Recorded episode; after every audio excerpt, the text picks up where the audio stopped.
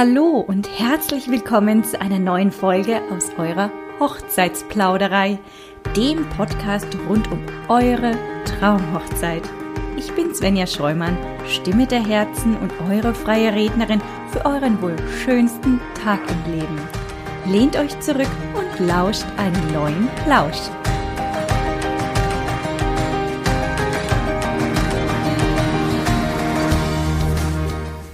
Für die heutige Podcast-Folge habe ich mir wieder einen tollen Gast eingeladen.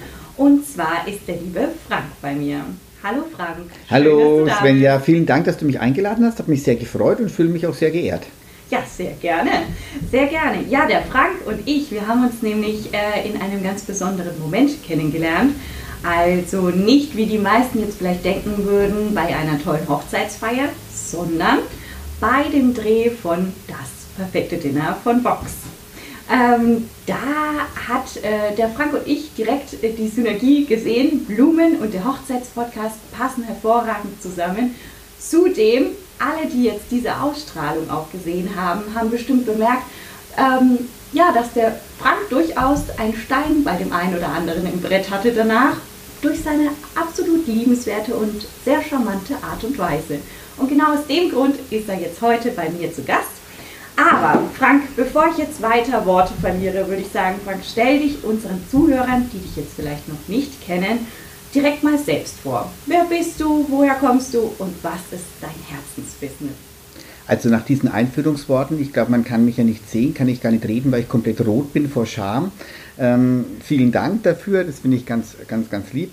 Ähm, ich bin äh, 52 Jahre alt, äh, komme aus Nürnberg, äh, bin in der dritten Generation Florist, meine Kinder in der vierten Generation. Wir haben drei Blumenläden und äh, das Blumenbusiness ist schon auch ein bisschen Herzenssache bei mir. Absolut. Ich glaube, das haben wir auch beim perfekten Dinner definitiv gesehen und ich habe es da gemerkt. Und heute sind wir hier in deinem Blumenladen in Mögeldorf und auch da kann man es ja direkt sehen, wenn man nur äh, die Türschwelle betritt. Ja, Frank, wie bist du denn ähm, zum Beruf des Floristen gekommen? Also ist dir die Berufung schon fast in die Wiege gelegt worden oder ja, wie hat sich so deine Laufbahn entwickelt? Eigentlich ganz lustig. Natürlich, wenn du ähm, in einem Blumenladen Familiensystem aufwächst, wirst du als Sechsjähriger schon mitgenommen, auf den Ofen gesetzt, während die anderen Blumensträuße binden, hast du da oben deine Knickgummi gemacht. Und so bin ich eigentlich von Kind auf aufgewachsen. Und wie ich dann so 16 war und der Abschluss näher rückte, war ja die Entscheidung, magst du weiter? Und da wollte ich eigentlich nicht. Äh, habe auch schon eine Lehre in der Bank gehabt und wollte eigentlich in die Bank. Und dann haben meine Eltern, die mich bis dato eigentlich so gut wie um nichts gebeten haben, einfach gesagt, bitte mach halt den Blumenladen weiter. Zu dem damaligen Zeitpunkt betriebswirtschaftlich eine völlig unverständliche Geschichte. Wir hatten eine Mitarbeiterin und der Laden war eigentlich eher unerfolgreich. Aber da meine Eltern äh, mich um bis dato nichts Großes gebeten haben, habe ich gedacht, ja, magst du es halt. Dann habe ich eine Lehre angefangen und im ersten halben Jahr wollte ich jeden Tag aufhören. Hatte keinen Spaß am Beruf, gar nichts. Dann hat sich in meinem Lehrbetrieb etwas verändert, sehr viele Mitarbeiter sind gegangen und ich war als Lehrling plötzlich jemand, der, der verantwortungsvollere Aufgaben übernehmen durfte. Und da hat angefangen, das Feuer zu beginnen und dann habe ich während der Lehrzeit schon angefangen, ähm, zusätzliche Floristenkreise zu besuchen, Seminare zu machen. Und irgendwann so nach 30 Seminaren, die ich besucht habe, habe ich dann selber angefangen, Seminare zu geben. Ja, und dann hat sich das weiter und weiter entwickelt und jetzt 33 Jahre der Selbstständigkeit später sitzen wir hier. sitzen wir hier und nehmen die Folge auf, ja. Schöne, schöne Laufbahn, muss man sagen. Ich dachte ja, ehrlich gesagt, dir ist es so ein bisschen in die Wiege gelegt worden und du warst von Anfang an Feuer und Flamme, aber schön, dass es sich auch anders entwickelt hat. Ähm, ja, sag mal, du nennst dich auch selbst äh, Blumenbinder, ne? Hast du mir jetzt öfters schon mal gesagt. Ähm, kannst du uns den Begriff vielleicht mal erläutern? Also gibt es einen Unterschied zwischen Floristen und Blumenbinder oder wie setzt sich der Begriff zusammen? Ja, mit dem, mit dem Wort habe ich was losgetreten. Ähm, prinzipiell bin ich ja vom Titel her Floristmeister und ein Florist und ein Blumenbinder ist relativ ähnlich von dem Grundansatz her. Da nimmt sich eigentlich nichts Großartiges. Ich finde, dass der Blumenbinder eher das Handwerk noch stärker ausdrückt. Und wir sind als Florist, bist du eigentlich doch mehr der Gestalter, der Interieur und ähnliches macht und der Blumenbinder ist eigentlich der klassische, der gerne das Handwerk macht. Und das ist so ein bisschen Zynismus bei mir auch dabei gewesen, da ich ja, wir haben mittlerweile 35 Mitarbeiter, gar nicht mehr zum Blumenbinden komme, sondern mehr die floristischen Tätigkeiten der Planung, Organisation ähm, und auch des Konzeptes mache, bin ich eigentlich vom Herzen der Blumenbinder, arbeite aber doch mehr als die klassische Floristgeschichte. okay, also es ist wirklich ein Unterschied darin auch. Zu Nein, also ich, ich, glaube jetzt, wenn ich innerhalb der Branche könnten wir stundenlang diskutieren, ja. Mhm. Aber Blumenbinden ist für mich der handwerkliche Begriff mhm. des, der, des oder demjenigen, der etwas Schönes gestaltet, der Handwerker. Der Beruf Florist bedarf Konzeption, Angebote. Äh, wenn du eine große Hochzeit planst, dann geht es ja nicht nur um das Arbeiten des Brautstraußes, dann geht es ja um die Konzeption, um das Verkaufsgespräch, die Philosophie. Das ist ein viel größerer Brocken außenrum wie dann das Binden des Brautstraußes. Ja, ja, das, das ja. Äh, Und vom Herzen bin ich der, am liebsten der, der es bindet. Machen tue ich leider das andere mehr. Okay. Okay, verändert sich wahrscheinlich auch über die Jahre. Ne? Also wenn man jetzt so, wie du jetzt gerade gesagt hast, ähm, dass äh, deine Eltern ja einen, einen kleineren Blumenladen hatten und das ist ja jetzt etwas ganz anderes oder hat ja eine andere Dimension auch. Und auch heutzutage die Hochzeiten sind ja auch ein ganz anderes Feld, in dem wir uns bewegen, als wenn ich jetzt mir anschaue, wann meine Eltern geheiratet haben. Die haben ja in einer ganz anderen Art und Weise auch geheiratet. Mit Blumendekorationen und Interieur und so weiter und so fort. Ja, sehe ich vielleicht gar nicht so einen großen Unterschied. Nicht? Nein, es hat sich natürlich der Stil, der Charakter, der Lifestyle geändert. Aber sage ich mal, wenn man es mal ganz platt sieht, es waren damals 100 Gäste, es waren 10 Tische und auf jedem Tisch war ein Blumenarrangement gestanden. Okay, gut, ja, wenn man es so betrachtet. Das ist heute nicht viel anders. Nur, ja. dass wie der Tisch ausschaut, wie man es arbeitet, natürlich in einem ganz anderen Zeitgeist gearbeitet wird. Aber unterm Strich heraus ist eine Hochzeitsfeier. Es gab die Suppe, es gab den Hauptgericht und den Nachtisch. Ähm, man hat ein Brautkleid getragen. Also ich glaube, dass der Unterschied gar nicht so groß ist. Ja? Mhm. Man nimmt es heute komplett anders wahr, weil man sagt, oh mein Gott, ich würde nie einen Nelkenstrauß nehmen. Oder vielleicht kommt es jetzt sogar schon wieder. Aber äh, prinzipiell gesehen ist es so, dass die, die Veränderung in der Basis gar nicht so groß ist. Okay, gut, das ist natürlich auch ein Ansatz, definitiv. Hm, ich denke mal drüber nach. ähm, ja, sag mal, wenn wir jetzt äh, generell so über Hochzeiten schon sprechen, in welchem Umkreis kann man dich denn dafür auch buchen? Ähm, also in bestimmten Locations oder hat man da die freie Wahl und du kommst an den Ort, wo man sich das Jawort geben möchte bzw. feiern möchte? Also grundsätzlich ist es bei uns so, dass wir ähm, eigentlich überregional arbeiten. 2020 haben wir beispielsweise zwei Hochzeiten am Gardasee gemacht. Also insofern, wenn wir am Gardasee dekorieren, spricht auch nichts gegen Hamburg. Das ist also kein Problem. Äh, bei uns ist es immer so, es gibt bei uns einen festen Preis für einen Artikel in Nürnberg auf dem Tisch. Und wenn das Ganze dann statt in Nürnberg in München stattfindet oder am Gardasee, kommt lediglich halt noch die Fahrtkosten für die, zu der jeweiligen Location dazu. Das ist eigentlich der Unterschied. Sonst äh, ist es für uns ja wiederum, um es wieder ganz einfach zu sagen, völlig egal, ob ich die Blumen in der Waldschenke in Nürnberg oder im Strandhaus am Gardasee hinstelle. ist nur ein anderer Flair. Natürlich hat das Strandhaus am Gardasee schon auch seinen Reiz, das muss man sagen. Ja, durchaus. durchaus. Also, liebe Zuhörer, ja, ähm, wenn jetzt jemand zuhört aus äh, Köln oder aus äh, Frankreich oder wo auch immer her, ja, Irland, der Frank kommt gerne und macht eure Blumen auch dort vor Ort. Ähm, wie, wie, ähm, äh, wie verhält sich das denn dann mit dem Transport? Also machst du die Blumen dann hier oder wenn wir jetzt vom Gardasee sprechen, also suchst du dir dann da einen ähm, Großhändler und fährst dorthin und machst dann dort die Arrangements oder bringst du die von hier dann mit dorthin? Das kann man jetzt so pauschal nicht sagen. Das hängt natürlich definitiv von der Größe der Hochzeit ab. Sprechen wir, sage ich mal, bis 50, 80 Gäste und ich will jetzt keinen Warenwert nennen, aber sage ich mal 100 Gestecke, dann fahren wir das natürlich mit zwei Autos oder drei Autos von uns einfach hin und dekorieren es vor Ort. Wäre es eine noch größere Geschichte, haben wir ähm, schon über unser Netz, denke ich, sage ich mal, zumindest Mitteleuropa-mäßig die Möglichkeit, auch vor Ort alles zu bekommen. Mhm. Oder wir können auch die Blumen von Holland auf dem Punkt überall in Europa hinschicken lassen. Mhm. Okay, also es gibt vielfältige Möglichkeiten, da äh, ist man überall offen. Mhm. Okay. Ja, sag mal, und ähm, wie gehst du denn an ein Blumenkonzept heran? Also für eine Hochzeit, wie ist da dein Vorgehen, die perfekte Blumendekoration für ein Brautpaar zu kreieren? Gibt es ein bestimmtes Vorgehen oder ist das dann auch immer individuell? Also prinzipiell haben wir ein Besprechungskonzept. Äh, und das hat eine Struktur, die ist über 30 Jahre gewachsen und ich glaube auch eigentlich fürs Brautpaar sehr sinnvoll. Was rauskommt, ist dann eigentlich in der Regel immer individuell. Es fängt nicht so an. Es gibt bei uns zwei Hochzeitsbesprechungen, eine sogenannte Vorbesprechung, die dauert 15 Minuten. Und da geht es eigentlich um drei Dinge. Können wir das, was das Brautpaar möchte? Ja?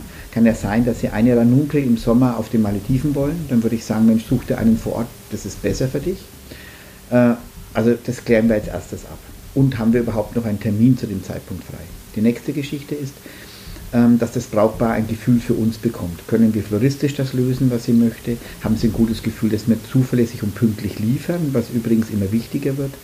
Und die nächste Geschichte ist, fühlen sie sich gut aufgehoben? Und am Schluss wird noch besprochen, was das Ganze ungefähr kostet.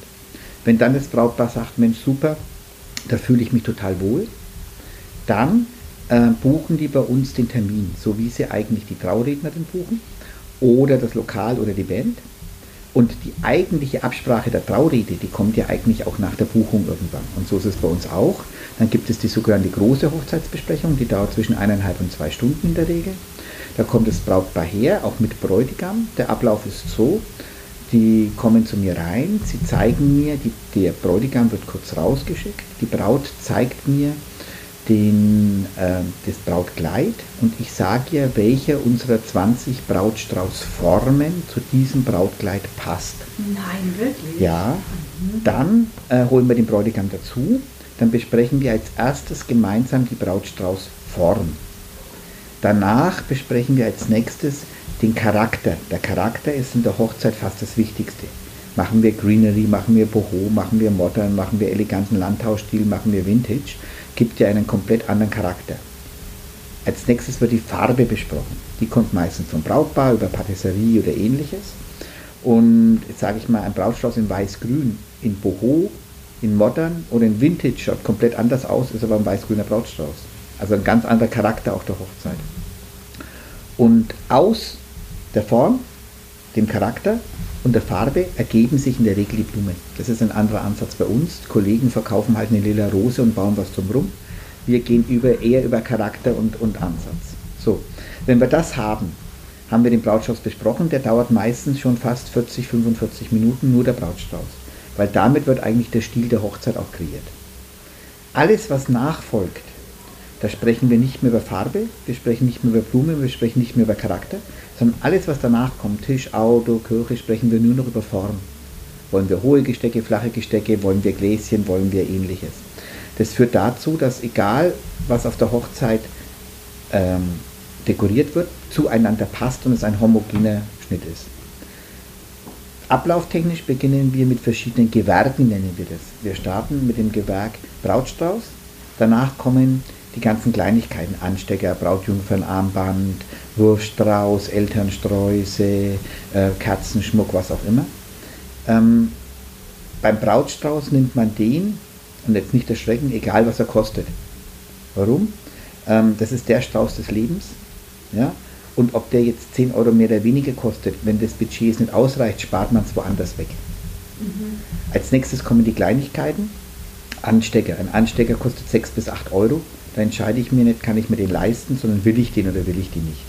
Ja? Und wenn wir Brautstrauß und alle Kleinigkeiten besprochen haben, gibt es einen Strich, dann heißt es so, fürs erste Gewerk habt ihr bis jetzt so viel Geld ausgegeben. Dann als zweites Gewerk kommt dann der Tischmuck, weil für uns ist in der Hochzeit nach dem Brautstrauß äh, der Tischmuck das zweitwichtigste.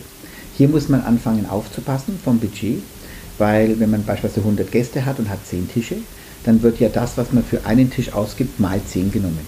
kostet ein Tisch 30 Euro, mal 10 sind das 300 Euro. Würde man sich vielleicht eine super Dekoration für 100 Euro pro Tisch aussuchen, mal 10 sind das 1000 Euro. Das macht eine Hochzeit vom Budget teurer oder günstiger. Ja? Wenn wir den Tischschmuck besprochen haben, besprechen wir das, machen wir wieder einen Strich, Gewerk 1 plus Gewerk 2. Dann besprechen wir je nach Wunsch Kirche oder Auto, Gewerk 3 und 4. Dann weiß man schon, was man ausgegeben hat. Wenn dann noch Budget übrig ist, gehen wir wieder zurück in den Raum und besprechen dann eventuell was fürs Buffet, neben dem äh, Musik oder beim Eingang. Weil bevor ich was neben die Musik stelle, mache ich lieber was aufs Auto. Bevor ich was neben dem Eingang gebe, schmücke ich vielleicht lieber den Kirchengang. Und so leiten wir nach Wunsch des Brautpaares ähm, die Ausgaben des Budgets in der richtigen Reihenfolge, dass sie selbst immer wissen und beim Besprechen wissen sie immer genau, jetzt sind wir da, sind wir da, sind wir da. Und dadurch haben sie immer die Sicherheit, dass sie in ihrem Budgetrahmen bleiben können. Ist ja interessant. Wirklich, ich bin jetzt echt ein bisschen baff, weil so hat mir das noch nie jemand erklärt. Wirklich. Finde ich richtig toll, weil da kannst du, du kannst dir als Brautpaar sozusagen ein Budget setzen, was man mit dir mit am Anfang bespricht und du kannst sagen, okay, da können wir uns sehr gut austoben oder hm, das wird ein bisschen knapp. Ähm, aber schlussendlich behält man da ja wirklich als Brautpaar auch total die äh, Oberhand und äh, den Blick dafür, ob das reicht oder ob wir drüber sind oder drunter sind. Ja, ja, du, Finde ich richtig gut. du bist in, der, in, in dem Prozess der Besprechung, bist du komplett dabei. Und ähm, die Problematik ist bei uns, also ähm, wenn du in einen Blumenladen gehst und sagst, bitte mach mir einen schönen äh, Tischmuck für 30 Euro. Du weißt ja erst am Tag der Hochzeit, sind das 30 Euro wert oder nicht. Alles andere vorher ist ja nur Vertrauenssache. Was Ja. der mir erklärt, das wird gut für 30 Euro oder nicht. Am Tag selbst siehst du erst. Wir machen in unserem großen Standort in Mögeldorf im Jahr 150 Hochzeiten. Gesamt im Betrieb ungefähr 250 Hochzeiten an den drei Standorten. Die hätten und würden wir nicht machen, wenn wir nicht Konzepte hätten, wo die Leute einfach uns weiterempfehlen und zufrieden sind. Und wir nehmen auch pro Wochenende nicht mehr wie vier Hochzeiten an, also pro Tag eines Wochenendes, weil wir immer gewährleisten müssen, dass ein Meister mit einem Gesellen eine Hochzeit durchführen kann, damit die auch absolut auf dem Niveau wird, wie, die, wie das Brautpaar sich das vorstellt. Und wir müssen auch gewährleisten, wir machen ja Vollservice. Wir dekorieren vor Ort, wir dekorieren die Kirchen, alles, dass wenn die Kirche um 10 dekoriert werden muss, das Lokal um 9.30 Uhr, die nächste Kirche um 11 dass wir mit unseren Autos und mit unserem äh, Team, das dekoriert, auch immer gleichzeitig überall da sein können, wo wir hin müssen. Also ich bin, ja, ich bin erstaunt. Also ich, man merkt es, glaube ich, ich kann kaum noch was sagen. Ich bin wirklich sehr... So kenne ich dich gar nicht. Nee, so darf ich gar nichts mehr sagen. Was ist mit dir denn? Äh, ja, ähm, okay. Also das ist auf jeden Fall alles sehr, sehr durchdacht. Ne? Ähm, so kann man das, glaube ich, über den äh, Zaun brechen. Sehr schön. Vier Hochzeiten an einem Tag ist aber auch wirklich eine Stange. Also es ist ja wirklich schon einiges, ne, was man da beachten muss und ähm, an, an, an ja, Hintergrund, ne? also im Hintergrund, was da für Abläufe ähm, stattfinden müssen, dass man überhaupt vier Hochzeiten machen kann an einem Tag. Ja, nein. Ja. Äh, wenn, du, wenn du ein ordentliches System hast, wo du im Vorfeld besprichst, wo du mit dem Kunden dementsprechend planst und wenn es normal ist, dass du vier Hochzeiten an einem Wochenende machst, dann entstehen so viele Routinen, dass das absolut ruhig und gelassen abläuft. Ja? Wir hatten letztes, letztes Jahr in Ausnahmesituationen mehr, weil es, und das ist vielleicht für die Hörer ganz interessant, ich würde euch einen Riesentipp geben, egal wo ihr in Deutschland sitzt. Sucht euch kein Blumengeschäft raus unter vier bis fünf Mitarbeiter, die eure Hochzeit machen. Wir hatten allein 2000 und, muss ich mir überlegen, 20, nee, 19, 20 war ein bisschen komisches Jahr, aber 19 hatten wir vier Hochzeiten, die alle vier bis fünf Tage vor der Hochzeit bei uns aufgeschlagen sind, weil der Florist ihnen abgesagt hat Nein. und die dann völlig panisch bei uns äh, gelandet sind, denen wir dann zusätzlich noch die Hochzeit gemacht haben, was wir eigentlich sonst nicht tun würden. Weil für mich geht es hauptsächlich darum, dass mein Team nicht ausbrennt. Die müssen Spaß dran haben, die müssen noch Bock haben. Und wenn die an einem Wochenende sieben Hochzeiten machen müssen, verlieren die den Spaß dran. Ja? Und da war es einfach so, es ist ganz einfach zu erklären, du hast einen, einen Floristikbetrieb mit zwei Mitarbeitern. Ja? Äh, die eine Mitarbeiterin hat Urlaub und die andere Mitarbeiterin wird krank. Glauben Sie, dass die letzte Mitarbeiterin sagt, so jetzt sperre ich meinen Laden zu und fahre nach äh, Buxtehude und dekoriere den Tisch? Nein. Also was macht sie? Sie sagt ab. Mhm. Ja? Und da die Blumenbranche momentan sehr zu kämpfen hat und die Blumengeschäfte immer kleiner werden, passiert dieser Fall halt leider immer häufiger. Deswegen so, um, um eine gewisse Sicherheit zu haben, und ich finde gerade bei einer Hochzeit ist es ja entscheidend, dass du bis zum letzten Moment ruhig schlafen kannst. Und machen, machen wir uns nichts vor, es geht immer mal was schief. Es geht bei uns was schief, es geht beim Gastronom was schief, es geht bei der Traurednerin vielleicht mal was schief. Ja? Ähm, das lässt sich nicht vermeiden, auch bei bester Planung. Mhm. Aber man sollte doch im Vorfeld versuchen, möglichst viel Fehler zu vermeiden. Und die Kunst ist ja nicht alles richtig zu machen, sondern so wenig Fehler wie möglich zu machen. Ja, definitiv bin ich voll bei dir. Ich hatte auch schon diese Fälle, ähm, dass äh, Brautpaare ganz panisch auf mich zukamen und sagten, ja, der Trauredner ist abgesprungen, kurz vorher, vier Wochen vorher oder was. Ähm, ja, das, ähm, wie du schon sagst, man sollte sich halt äh, seine Dienstleister definitiv genau aussuchen und das ist ganz gleich, welcher Dienstleister das bei einer Hochzeit ist. Weil wenn man nicht hinter die Kulissen schaut, dann wird man vielleicht doch eher enttäuscht, anstatt dass man ähm, ein tolles Fest genießen kann. Ja. Und alles reibungslos abläuft. Bin ich voll bei dir. Und gerade, also ich finde bei einer Hochzeit, da muss man einfach versuchen, möglichst wenig Stresspunkte zu haben, dass man an dem Tag auch feiern kann. Ich finde es so schade und da kann ich ein bisschen aus dem Nähkästchen plaudern. Wir arbeiten mit sehr vielen Dienstleistern, also Gastronomien zusammen, äh, die uns auch weiterempfehlen. Und dann hat man natürlich auch den Kontakt zu den äh, Leuten und die sagen dann natürlich auch häufig, äh, wenn man sie fragt, du, wie war denn die Feier, war es schön oder nicht? Und ich stelle immer wieder fest, dass die Brautpaare, die einen unheimlichen Perfektionismus mitbringen und alles super, super richtig machen wollen, weil es ihnen so, so wichtig ist, die am wenig schönsten Hochzeiten haben weil sie dann verkrampft dastehen. Wenn dann die Torte nicht hellrosa, sondern pink ist, wenn sie kommt, sind sie enttäuscht und sie versauen sich damit den schönsten Tag im Leben. Mhm. Deswegen ist so meine Empfehlung, wenn die Leute bei uns sitzen, versucht bis drei Tage vorher alles perfekt zu planen, alles perfekt zu machen, so wie ihr euch im Idealfall vorstellt. Aber dann macht einen Haken dran. Und was dann kommt, einfach nehmen, damit man wirklich auch feiern kann und Spaß haben kann. Schön, dass du das auch sagst. Ich predige das auch so oft, weil das ist das Wichtigste auf der ganzen Welt.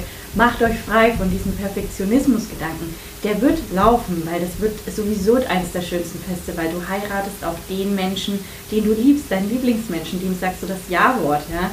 Äh, entweder zum ersten Mal oder zum zweiten Mal, wenn es jetzt Oder den, 95-Jährigen, der viel Geld hat. Das kann natürlich auch oder noch sein. Aber ich glaube, da gibt es eine Wedding-Plannerin.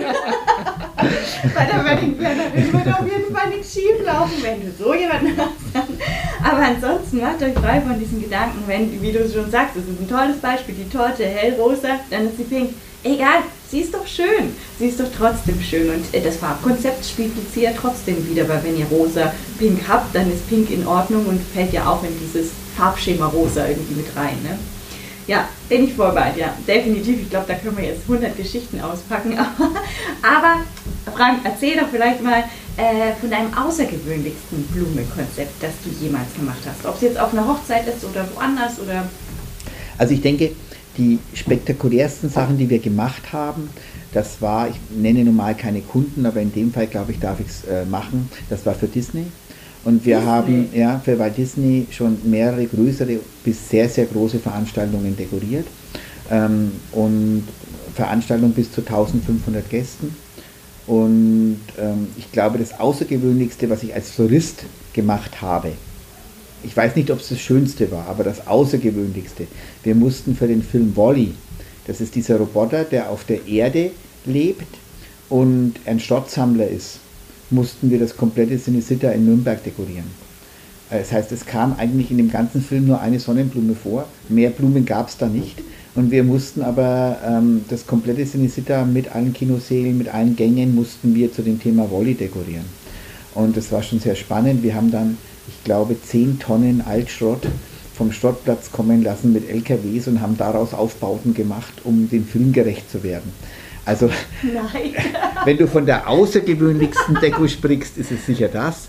Wenn man das jetzt mal weiterspinnt, dann haben wir beispielsweise für Fluch der Karibik dann aus Weiden so äh, Hütten gebaut, mit Totenköpfen geschmückt haben und und und. Das war auch, sage ich mal, da gut, da kamen viel Palmen vor, da konnte man wieder dementsprechend arbeiten. Oder für Narnia, das fand ich eine der schönsten Dekos.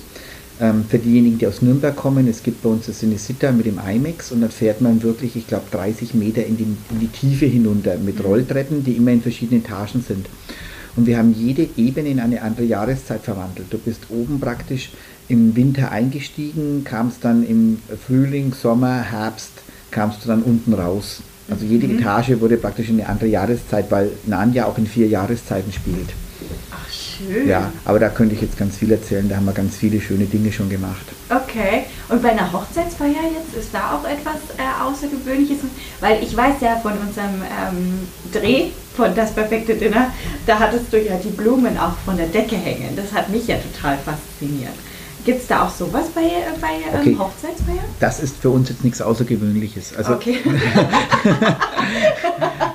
ja, als, ja, wenn du mir erzählst, dass du jede Etage in eine andere Jahreszeit verwandelst oder Schrott Ja. ähm, äh, zu etwas Großem konzipierst, dann ist das natürlich etwas sehr Minimales. Aber ich war sehr beeindruckt ja. davon. Ja. Also sage ich mal, ähm, wenn wir von besonderen Hochzeiten sprechen und vielleicht nicht außergewöhnlich das Wort verwenden, sondern besonders, Mhm. da haben wir eigentlich schon jedes Jahr ein paar große, wo wir Zelder, jetzt momentan sind ja die letzten Jahre waren diese Loops aktuell, wo wir dann äh, diese gebundenen Ringe, ich sehe, Ah. hört man jetzt nicht, sieht man ein Gesicht, Mein Gesicht Ja. hat man gesehen. Ah, jetzt Ja, weiß ich nicht, das von was er redet. praktisch so ein, wir haben da so 1 Meter bis 1,50 Meter große Ringe, die werden dann mit Blumen halb geschmückt und dann hängen halt von der Zeltdecke 30, 40, 50, 80, je nach Budget von diesen Ringen runter. Ja, du, äh, das gab ja auch mal ganz kurzweilig diesen Trend, dass man keinen Brautstrauß mehr hatte, sondern eben diese Loops, wie du es sagst, ne? dass man die in der Hand trägt. Davon habe ich eigentlich immer abgeraten, muss ich Ja, ganz das ehrlich sagen. auch nicht so Weil die Ästhetik zum. Kleid und zum Alten fand ich jetzt nicht so schön. Und auch der Trend, der jetzt eigentlich schon zwei Jahre anhält, dass die Sträuße auf dem Instagram und Co.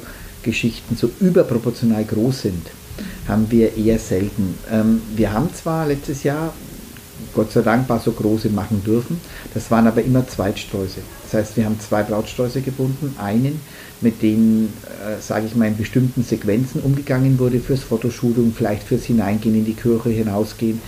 Ja, dann hatte man vielleicht so einen ganz großen. Aber für, sage ich mal, dann beim Kaffee trinken, wenn ich ja meinen Brautstrauß auch in der Hand halten möchte, dafür hatten wir dann die normale Größe. Mhm. Okay, ja, verstehe. Klar, ja, weil das, die- dieser Brautstrauß, man darf das ja auch nicht unterschätzen, das hat ein richtig dolles Gewicht auch. Ne? Ja, und vor allem, also ich lebe schon immer noch, vielleicht bin ich da etwas altmodisch, bin ja nicht mehr der Jüngste, aber ich lebe schon noch mit dem Gedanken, der Brautstrauß soll die Braut ergänzen und nicht erschlagen. Du sagst, weil natürlich, wenn du ein, eine etwas kleinere Frau, zierlichere Frau bist und dann so ein Monster-Brautstrauß, wie man sie, wie du schon sagst, auf Social Media, Instagram und so weiter sieht, dann äh, passt das meistens von den Proportionen nicht, ne? weil das Ding ist meistens größer als dein eigener Kopf und dann sieht das Also einfach seltsam aus. Für die, für die Momentaufnahme ist es ein wunderschönes Bild. Deswegen macht es auch durchaus Sinn, wenn man sagt, man macht so einen zweiten Brautstrauß, der dann später Buffet schmucken wird oder so. Um das einfach zu kombinieren. Ja? Finde ich das eigentlich eine tolle Sache. Aber sage ich mal, für die 100.000 Handyfotos schaut es eher dann immer nicht proportional aus. Ja, ja, verstehe. Aber jetzt habe ich dich gerade ganz unterbrochen. Also die Loops, äh, die dann von den Zelten runterhängen, ähm, äh, als besonderes Blumenkonzept für Hochzeiten. Ja, das ist aber schon wieder fast durch. Das Ja. war jetzt mal so zwei Jahre. Jetzt kommen wieder neue Sachen. Ich meine, das ist ja das, das ist eigentlich das, warum ich den Beruf mache. Ich bin doch etwas unstetig und da brauche ich einen Beruf, der sich permanent wechselt. Und das ist eigentlich das Schöne, dass du da immer wieder in, in, in, neuen, in neuen Wegen und Sachen denken kannst. Und das ist jetzt so mal, wenn ich ein bisschen Eigenwerbung mache, unsere große Stärke. Durch das, dass wir so viele Hochzeiten machen, können wir uns halt auch erlauben, immer die jeweiligen Grundbausteine, um einen Trend zu machen, auch anzuschaffen. Nehmen wir mal so einen Loop. So ein Ring mit einem Meter Durchmesser ist ja nicht billig in der Anschaffung. Wenn ich jetzt jemand bin, der vielleicht nur die dreimal im Jahr, viermal im Jahr auf einer Hochzeit verkaufen kann, muss ich ja pro Brautpaar relativ viel nehmen, um die Kosten dieses, dieses Ringes wieder hineinzubringen. Wenn du aber, sage ich mal, eine Größe hast wie wir und dann an verschiedenen äh, Standorten das hast, dann kann man natürlich auch das vielleicht zehnmal, zwölfmal vermarkten und dann wird es halt viel, viel billiger auch für das Brautpaar, weil du natürlich die Anschaffungskosten schneller wieder reinbekommst. Ja. Und wir haben beispielsweise es ist ja nach wie vor, und ich finde es auch noch mit das Schönste, dass man nicht so dieses klassische Gesteck am Tisch stellt, sondern vielleicht Gläservarianten. Wir haben allein fast zweieinhalbtausend Gläser, die wir im Umlauf haben für Hochzeiten, die im Live-Fundus einfach stehen, wo die Kunden jederzeit zugreifen können. Und es gibt halt also eine gewisse Sicherheit, dass ich halt auf viel Materialien zugreifen kann, die ich auch leihen kann. Mhm. Wollte ich jetzt nämlich gerade auch noch fragen, also kann ich jetzt als Brautpaar, die jetzt zum Beispiel nicht von dir die Blumendekoration machen lässt, auch ähm, Dekorationsartikel leihen? Jein. Mir ist es ehrlich gesagt völlig egal, ob wir äh, selber machen, ob wir verleihen. Am Ende des Tages sind wir halt auch ein Wirtschaftsunternehmen. Ja. Soll jetzt nicht böse klingen, mhm. aber es ist einfach so. Äh, und natürlich haben dann die Leute, die bei uns die Dekoration machen, den Vorrang auf unseren Leihfundus. Und wenn wir dann zu einem Wochenende Dinge nicht verliehen haben, bin ich froh, wenn jemand es bei uns noch zuleiht, ganz toll.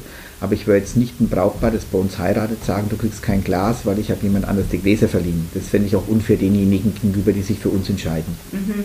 Also Vorrang hat das Brautpaar, das auch die Blumendekoration mit euch macht und dann eben genau. die anderen. Wobei der Fundus so groß ist, dass man da auch ohne Probleme ein paar andere noch bestücken können. Ja, zweieinhalbtausend, also das sind schon wirklich ja, das, enorm viele. Ja, das klingt jetzt so viel, aber schau mal, du hast vier Hochzeiten am Wochenende. Mhm. Alle Hochzeiten haben 100 Gäste, haben also 10 Tische. Mhm. Auf einem Tisch stellt jeder 10 Gläser. Mhm. Ja, dann gehen für eine Hochzeit schon 100 Gläser rein. Dann kommt noch ein bisschen Buffet, dann kommt das und das, gehen 150 Gläser auf eine Hochzeit. Mal vier, mal vier Hochzeiten sind 600 Gläser. Mhm. So, jetzt kommen die Gläser ja aber auch nicht innerhalb von drei Tagen zurück, ja. sondern bleiben vielleicht nochmal. Also hast du schon, wenn du das mal zwei Wochen nimmst, 1200 Gläser, die verliehen sind. Ja. ja? ja. Und äh, dann, sage ich mal, hört sich die 2500 schon wieder ganz anders an. Ja, und dann wollen die anderen, genau, wollen die anderen bauchig, der nächste will eckig, der nächste will verspielt, der eine will Vintage. Insofern, ähm, es geht in der Regel nicht aus, aber man braucht den Fundus schon, um einfach auch eine gewisse äh, äh, Sicherheit dem Kunden zu bieten, dass er einfach die Sache bekommt, die er will. Ja, definitiv und halt auch Möglichkeiten abdecken zu können, ne? also Varianten. Ja, Frank, ich würde sagen, 1000 Dank für diese wunderschöne Einführung in dein Herzensbusiness Gerne. und in die tollen Blumenkonzepte, die du entwirfst. Vielen, vielen Dank, dass du heute da warst. Vielen Dank, dass ich da sein durfte.